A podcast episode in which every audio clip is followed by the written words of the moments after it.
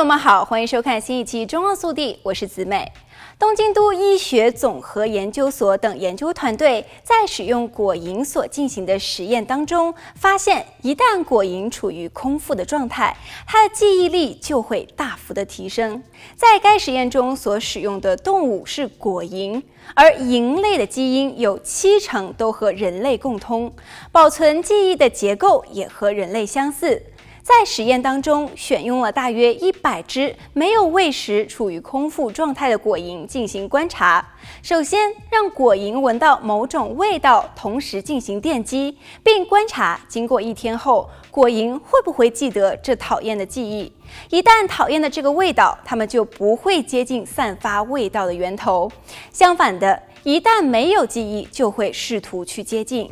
测试的结果，在记得味道的果蝇比例中，以绝食九至十六小时的最多。从其总比例来看，大约是吃饱状态果蝇的两倍之多。因此，空腹一段时间之后，会使得记忆力增加两倍。可是，果蝇绝食的时间如果超过二十个小时以上，它们就会因为过于饥饿而记不得讨厌的记忆。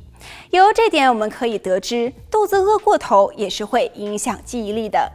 研究团队对于空腹和记忆的机制做了如下的说明：空腹的时候，抑制血糖值的胰岛素分泌下降，胰岛素的总量一旦下降，反而会促进特殊蛋白质 CRTC，也就是与记忆相关的蛋白质的活性化。研究团队尝试透过实验抑制此类蛋白质，结果却发现，即使是空腹，记忆力也不会获得提升。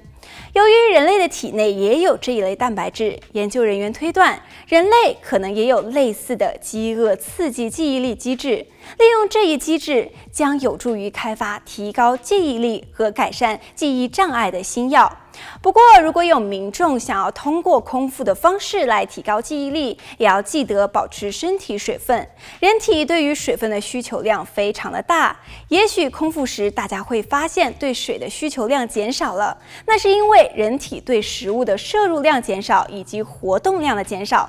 但是大家仍然需要喝足够的水，以确保尿液是淡柠檬水的颜色，并且确保身体机能正常运作。